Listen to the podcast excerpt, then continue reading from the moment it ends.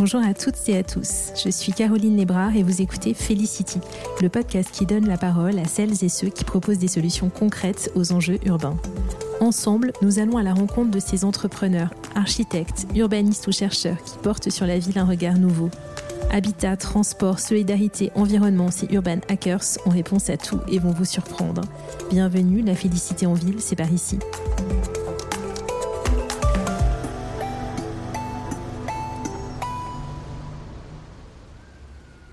Priscilla Routier a créé The Sorority, une application déconcertante de simplicité qui propose une solution concrète et redoutablement efficace à l'insécurité des femmes.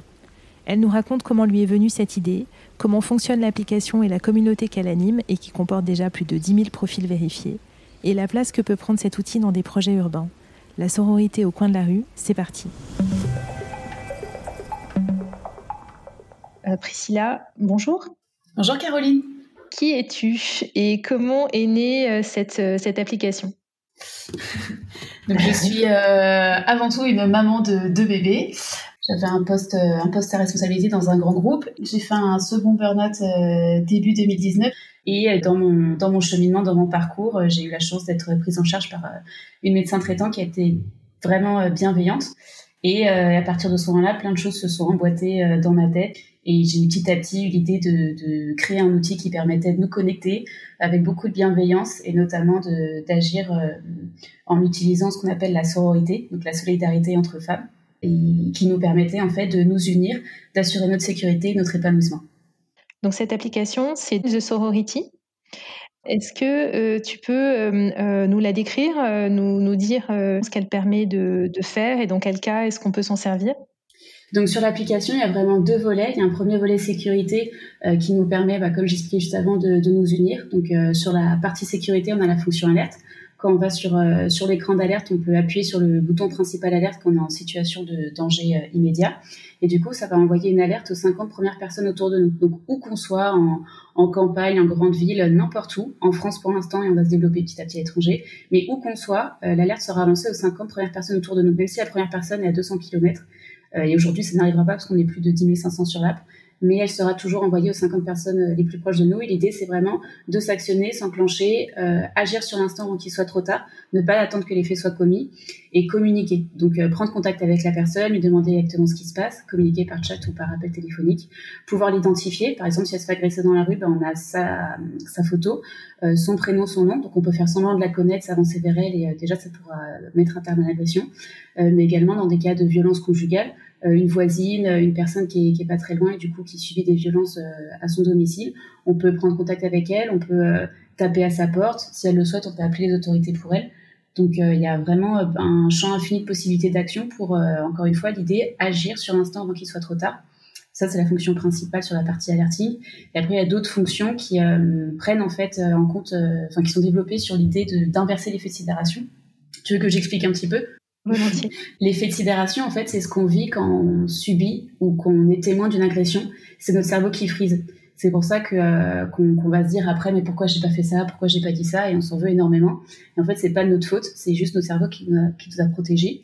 Et j'ai pas mal creusé sur le sujet et je suis arrivée au constat qu'en fait, fallait, euh, enfin l'idée qu'il fallait inverser cet effet de sidération. Donc déjà communiquer dessus, c'est pour ça que j'en parle dans l'application, j'en parle sur le réseau et euh, bah, je t'en reparle là et j'en parle à un maximum de personnes. Quand on sait qu'on a l'effet de sidération déjà euh, euh, en mécanisme dans notre cerveau, la prochaine fois que ça nous arrive, on sait ce que c'est. Et du coup, on peut déjà passer à l'étape suivante et commencer à agir, le casser. Et donc mon idée sur les autres fonctions, c'est d'inverser cet effet de sidération, donc que ce ne soit pas nous qui le vivons, mais l'agresseur, du moins la personne qui agresse. Et du coup, pour cela, il y a un premier bouton qui est une alarme sonore hyper forte. Par exemple, on est dans le métro, euh, une personne en train de nous tripoter, euh, voilà, une agression en cours. On, enclenche l'alarme sonore, ce qui va faire en fait une sorte euh, d'appel, d'attention. Toutes les personnes vont nous regarder. Du coup, on va regarder ce qui est en train de se passer. L'agresseur va, va, être mis sous les feux des projecteurs, ce qu'il déteste. Un agresseur déteste être vu en train, en train d'agresser, déteste être au centre de l'attention. Et du coup, l'agression s'arrête. C'est prouvé. Euh, le, second bouton, ça va être un message écran qui va dire je suis en train de me faire agresser, s'il vous plaît, aidez-moi.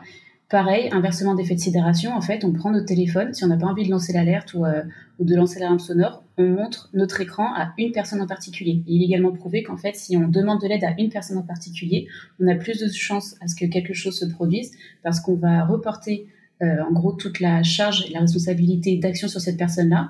Les personnes autour de nous vont la regarder en, en se disant mais qu'est-ce que t'attends pourquoi tu vas pas L'agresseur va voir qu'il y a pareil une espèce de bulle d'attention qui se fait autour de vous et du coup l'agression va prendre fin.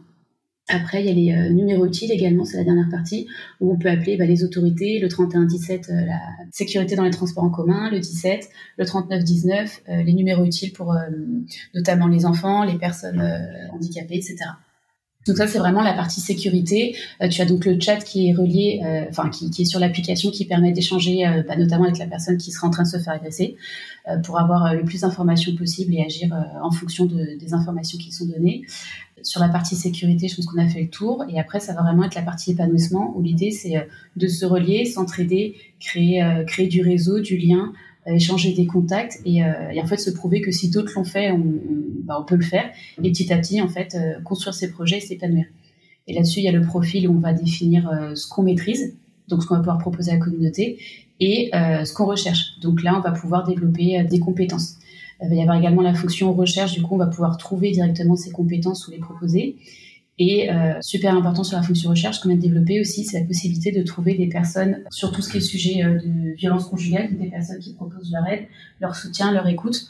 Euh, donc là-dessus, c'est un bouton hyper simple, on appuie dessus et euh, les personnes qui l'ont renseigné dans leur profil ressortent directement par ordre de proximité géographique, mais également un lieu sûr pour fuir toute personne qui, par exemple, a une chambre chez elle ou euh, un lieu euh, disponible, surtout en période de, Covid actuellement, avec des logements euh, qui se retrouvent vides, peuvent mettre à disposition leur logement dessus et du coup proposer un lieu sûr pour fuir en, cas de besoin aux personnes qui en ont besoin. Ça, c'est vraiment les fonctions principales et je pense que j'ai fait tour à la map aussi. Par exemple, si tu marches dans la rue, tu te sens suivi, euh, ça, ça, rejoint la partie sécurité, tu te sens suivi, tu ouvres la map et en fait tu vois immédiatement toutes les personnes qui sont autour de toi. Et du coup tu peux prendre contact avec elles, les appeler, les rejoindre, tu vois exactement dans quelle rue elles sont. Et rien qu'en la voyant, en fait, j'ai déjà, euh, enfin, j'ai plein d'utilisatrices qui me disent, mais euh, c'est un truc de malade, en fait. Rien qu'en ouvrant la map, je me sens déjà en sécurité, je sais que je ne suis pas seule. Voilà. Oui, c'est ça. C'est-à-dire que ça met fin au sentiment d'isolement, finalement. Exactement. le but final, enfin, vraiment, le but ultime de l'application suprême, c'est juste de savoir qu'on n'est pas seul. Et donc l'application, ce que tu disais au début, est, ouverte euh, exclusivement aux femmes et aux personnes issues des minorités de genre. Euh, pourquoi? Parce qu'on ne peut pas prendre le risque euh, pour le moment qu'un, enfin, on ne prendra jamais le risque qu'un conjoint violent, ex-conjoint violent ou harceleur arrive sur l'application et on n'a aucun moyen de le vérifier. Donc les hommes cis ne sont pas acceptés pour le moment sur l'application. Et quand je dis pour le moment, c'est parce qu'à terme, j'ai pour idée de créer un, système de recommandation où plusieurs utilisatrices pourront recommander un profil on vérifiera du coup le profil, il pourra rentrer sur l'application avec uniquement en option euh, possible la possibilité d'agir si une alerte est enclenchée. Tout le reste de l'application restera vraiment en lieu, euh, je dirais, un, cocon bienveillant euh, exclusivement dédié aux utilisatrices. Super intéressant, 10 500 utilisatrices déjà. L'application, a été lancée il y a combien de temps? Elle a été lancée officiellement sur les stores en septembre 2020, donc il y a à peine 5 mois. Super, euh, super impressionnant, effectivement. si je veux aider, euh, m'inscrire sur l'application et pouvoir euh, être sollicité justement s'il y a des femmes autour de moi qui ont besoin de mon aide, comment ça se passe? Quelles sont les différentes étapes pour, pour s'inscrire sur l'application? Et, et, ensuite comment est-ce que je sais ce que je dois faire si je, je vois cette alerte? Alors pour t'inscrire sur l'application, comme je te l'ai dit rapidement avant, on vérifie chaque profil. Euh, donc, pour t'inscrire, faut ton prénom, ton nom. Euh, il va y avoir un selfie en temps réel qui nous permet de vérifier que c'est bien la personne qui s'inscrit, qui s'agit bien de cette personne-là. On peut pas télécharger une, photo, donc c'est un selfie en temps réel.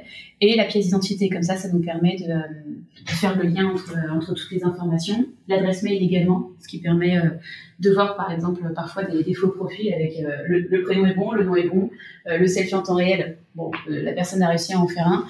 Euh, mais par contre, l'adresse email, ça va pas du tout, donc euh, on arrive encore à, récupérer ce niveau-là. Mais euh, on vérifie du coup toutes ces informations-là. Une fois que tout est rentré, ça passe en modération. Donc là, en général, c'est moi qui suis derrière quand vraiment il y a trop de demandes d'un coup. Par exemple, le deuxième jour où on a lancé, on était déjà 4000, donc là, c'est ma graphiste qui est venue m'aider pour faire la modération. Du coup, on vérifie toutes les informations profil par profil, on prend le temps. Donc, quand je te dis 10 500 personnes sur l'application, c'est 10 500 profils vérifiés. En réalité, il y a eu je dirais, en estimation, trois fois plus de demandes. Mais soit il manquait la pièce d'identité, soit bah, pas de photo de profil, c'était un peu n'importe quoi sur les photos, soit, euh, soit non, c'était des fausses inscriptions. Et du coup, une fois qu'on a effectué la modération, donc on valide le profil. Le profil, du coup, euh, reçoit, euh, enfin la personne reçoit un email comme quoi euh, elle a accès, elle a accès à l'application et peut rentrer sur l'espace. Et du coup, quand elle arrive, actuellement, elle reçoit un message de ma part qui lui explique toutes les fonctionnalités. Mais vu que c'est quand même assez assez complet, on va dire que l'application, elle s'est pas finie, elle va encore évoluer. On est en train de faire un guide tour qui devrait arriver, je pense, dans la prochaine version, qui permet en fait de découvrir étape par étape chaque fonction que je t'ai rapidement décrit euh, juste avant. Ok, euh, j'ai vu euh, aussi sur les, sur les réseaux sociaux récemment que tu avais organisé une, une simulation ou une, une formation, je ne sais plus quel terme que tu utilises, justement pour, pour s'entraîner à répondre à ces alertes. Est-ce que tu peux nous en parler? Oui, en fait je suis partie de l'idée que les pompiers s'entraînent, euh, les forces de l'ordre s'entraînent. Euh, quand, quand, quand, il y a une alerte incendie, on s'entraîne à évacuer les bâtiments. Une équipe de foot s'entraîne. Enfin, si on veut être euh, au meilleur de ses capacités, il faut s'entraîner. Et là, on crée quand même une application qui va faire notamment revivre cet effet de sidération dont je parlais juste avant. Par exemple, quand on va recevoir une alerte, on va avoir peur pour la personne, on va avoir, on va se friser, on va angoisser. Si la personne ne répond pas, on va encore plus angoisser. Donc mon idée, c'était pour être le plus efficace possible, un, faut, faut vraiment casser petit à petit cet effet de sidération. Et en fait, plus on s'entraîne à recevoir ce type d'alerte, plus on diminue cet effet en nous. Et surtout, développer les bons réflexes au bon moment pour qu'on soit le plus efficient possible. Et du coup, comment faire? Bah, C'est simuler ces, euh, ces lancements d'alerte. Et du coup, tous les mois, ce que j'organise, c'est euh, bah, un lancement d'alerte, donc c'est un vrai entraînement. Je vais proposer une semaine avant à toutes les personnes qui le souhaitent sur l'application euh, de participer à cet entraînement. Donc là, je, bah, je, je, liste les personnes qui, qui le souhaitent. Je, les, euh, je leur demande du coup où est-ce qu'elles habitent pour savoir un peu euh, où, ça se passera en France. Euh, à quel moment elles souhaitent lancer l'alerte. L'alerte entre 13h et 18h, c'est un samedi en fin mois en général. Et du coup, une fois que c'est OK, je leur donne les instructions un ou deux jours avant et je leur explique que à telle heure, donc, elles vont lancer l'alerte. Donc, je leur réexplique les paramètres qu'elles doivent bien vérifier et les mises à jour qu'elles doivent faire. Et donc les actions, euh, lancer l'alerte à telle heure, attendre le premier retour. Une fois que la première personne a pris contact avec elle, arrêter l'alerte. Et petit à petit, après, euh, répondre aux personnes qui ont pris contact avec elle en les remerciant, leur disant que euh, bah, est touchée de, savoir que ces personnes-là seront là pour elle quand elle en aura besoin et qu'elle sera là pour elle en, cas de besoin également, que c'est bien un entraînement, de bien relire euh, le poste notamment Savoir quoi faire, qui est en application, qui décrit exactement toutes les étapes à mettre en place dès qu'une alerte est lancée, à savoir euh, géolocaliser la personne sur la map, voir, voir, voir où elle est, prendre contact avec la personne, si la personne répond, on va commencer à échanger avec elle et euh, évaluer en fait euh, l'urgence du, enfin déjà évaluer la situation et l'urgence, lui demander si elle souhaite qu'on contacte les autorités pour elle, euh, si elle n'est pas trop loin, tenter de se rapprocher en demandant à des personnes autour de soi de venir l'aider, ou même sur l'application deux utilisatrices, on peut directement leur écrire ou les appeler et se rejoindre à un point du coup pour agir ensemble. Et après, bah, faire semblant de connaître la personne et euh, typiquement déclencher cet effet de sidération. Un agresseur ne s'attend pas à ce qu'une personne qui est en train d'agresser connaisse une autre personne dans la rue, par exemple, ou prenne un appel. Et en fait, c'est vraiment cette mise en mouvement et action, ne pas laisser faire, qui permet d'arrêter les agressions. Et là-dessus, juste pour compléter, et si ça peut t'intéresser, j'ai également étudié l'effet témoin, si tu veux que j'en parle. Oui, volontiers. Alors l'effet témoin explique que euh, donc c'est aussi un mécanisme du cerveau qui est absolument improbable mais, euh, mais qui est réel. Donc euh, une fois qu'on le sait, ça permet déjà de le dépasser. L'effet témoin explique que proportionnellement, plus il y a de personnes qui voient une scène de violence, moins quelqu'un va agir. Pourquoi? Parce que notre cerveau se dit il y a tellement de personnes autour de moi que forcément c'est trop dangereux. Donc on est, on est tous ok, on n'y va pas, trop dangereux. Et en même temps, il y a tellement de personnes autour de moi qu'il y a forcément une personne plus habilitée que moi à agir, donc j'attends qu'elle agisse. Résultat, personne n'agit, et c'est euh, notamment des euh, scènes de viol qu'on a eu, euh, qu'on a régulièrement, mais dans les transports ou, dans la rue, complètement improbable. Il y en avait une à Lille qui m'avait frappé, c'était au moment où je commençais à réfléchir à l'application. Et je me disais, c'est complètement fou. Et en fait, c'était l'effet témoin. Et donc, du coup, c'est encore une fois l'idée sur l'application, euh, implémenter cette, enfin, euh, cette information. Donc, on peut, euh, peut également trouver ça sur l'application. Juste le savoir, en fait, permet de casser ça et il est prouvé que si une personne l'a en tête ou juste n'a pas peur à ce moment-là, n'est pas frisée et fait le premier pas, fait que les autres personnes suivraient et l'agression prendrait fin. Oui, bah, super, super intéressant, effectivement. Priscilla, l'application, elle est gratuite? Elle est gratuite, elle restera gratuite aussi longtemps que que je le pourrais. Euh, je ne veux absolument pas faire payer l'entrée sur l'application parce que j'estime que n'importe quelle personne, qui qu'elle soit, quel que soit son revenu, qui en aura besoin, doit pouvoir en bénéficier. Donc là, actuellement, je suis en train d'essayer de, trouver des solutions annexes pour trouver des fonds et des donations qui me permettront de faire vivre l'application et la déployer le, plus longtemps et le plus loin possible. Bah justement, c'est la transition parfaite. Si on veut te soutenir en tant que, que particulier ou, euh, ou même en tant que collectivité, euh, qu'est-ce qu'on peut faire pour euh, soutenir cette, cette initiative? Alors, ce qu'on est en train de faire, c'est de monter un. Donc, actuellement, on a une SAS qui a permis de monter l'application. Et là, ce qu'on est en train de faire, c'est de monter en fait un, je dirais, un univers autour avec une association qui serait au-dessus et, un fonds de dotation qui permettrait du coup d'avoir des aides d'entreprise, de l'État, de collectivités, euh, de particuliers. Et, euh, et, du coup de pouvoir déployer au maximum l'application et qu'elle reste gratuite pour, pour toutes les personnes qui en ont besoin. Ok, donc si des collectivités nous écoutent, euh, tu seras bientôt structuré pour euh, recevoir. Exactement, on a besoin de vous. Et aussi, je tenais euh, à préciser, donc là actuellement, l'application est ouverte. Enfin, quand on arrive sur l'application, ça va être des profils de particuliers qu'on pourra créer dessus, enfin qu'on peut créer dessus. Mais à terme, dans les évolutions qui sont prévues, ce serait la création du coup de profils dédiés aux associations, mais également aux professionnels de l'accompagnement, donc juristes, avocats, euh, médecins, psychologues, psychiatres, euh, coachs, toutes les personnes en fait qui pourront aider.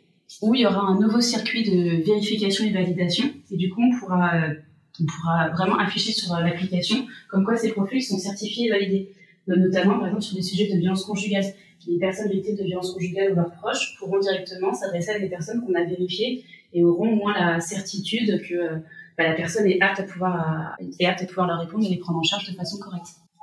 Donc c'est bientôt tout un écosystème d'aide finalement euh, auquel on aura accès à travers cette application. On, on espère que, les aides arrivent, mais oui, on, part là-dessus et, euh, je ferai tout pour. Top. Euh, quelles sont les prochaines étapes de déploiement géographique? Déjà, est-ce que tu peux nous dire où est-ce qu'aujourd'hui on peut avoir accès à cette application? Donc l'application est disponible sur les stores iOS Android français, donc français et et euh, la prochaine étape, donc là, on va démarrer sous peu la bêta test en Belgique. En fait, on a fait par ordre de, je dirais, de demande de pays. Les pays qui nous ont demandé, euh, au fur et à mesure, je les ai notés. Du coup, ça sera euh, les premières étapes de, de déploiement. Donc Belgique, euh, Suisse, Canada pour les trois premiers, et après ce sera Maroc, Algérie, Tunisie pour les suivants. Et, euh, et l'étape qui arrivera par la suite, ça sera l'ouverture au moins de 15 ans qui me tient vraiment à cœur parce que euh, on peut pas en fait ouvrir l'application à tout le monde. Euh, il y a des vérifications à faire dans le cas de personnes de moins de 15 ans, notamment des euh, autorisations parentales. Et du coup, là-dessus, c'est encore des développements et des process à, à ajouter et bien ficeler pour bah, légalement être OK. Donc, donc c'est prévu. Je, je, ferai tout pour aussi. Bon, bah moi, je suis ébahie par ton, ton, développement et, et, ce que tu as en tête en plus pour la suite. Est-ce que pour, euh, pour finir, tu as euh, une lecture à nous conseiller, euh, peut-être sur le sujet de la sororité ou sur un autre, un autre sujet?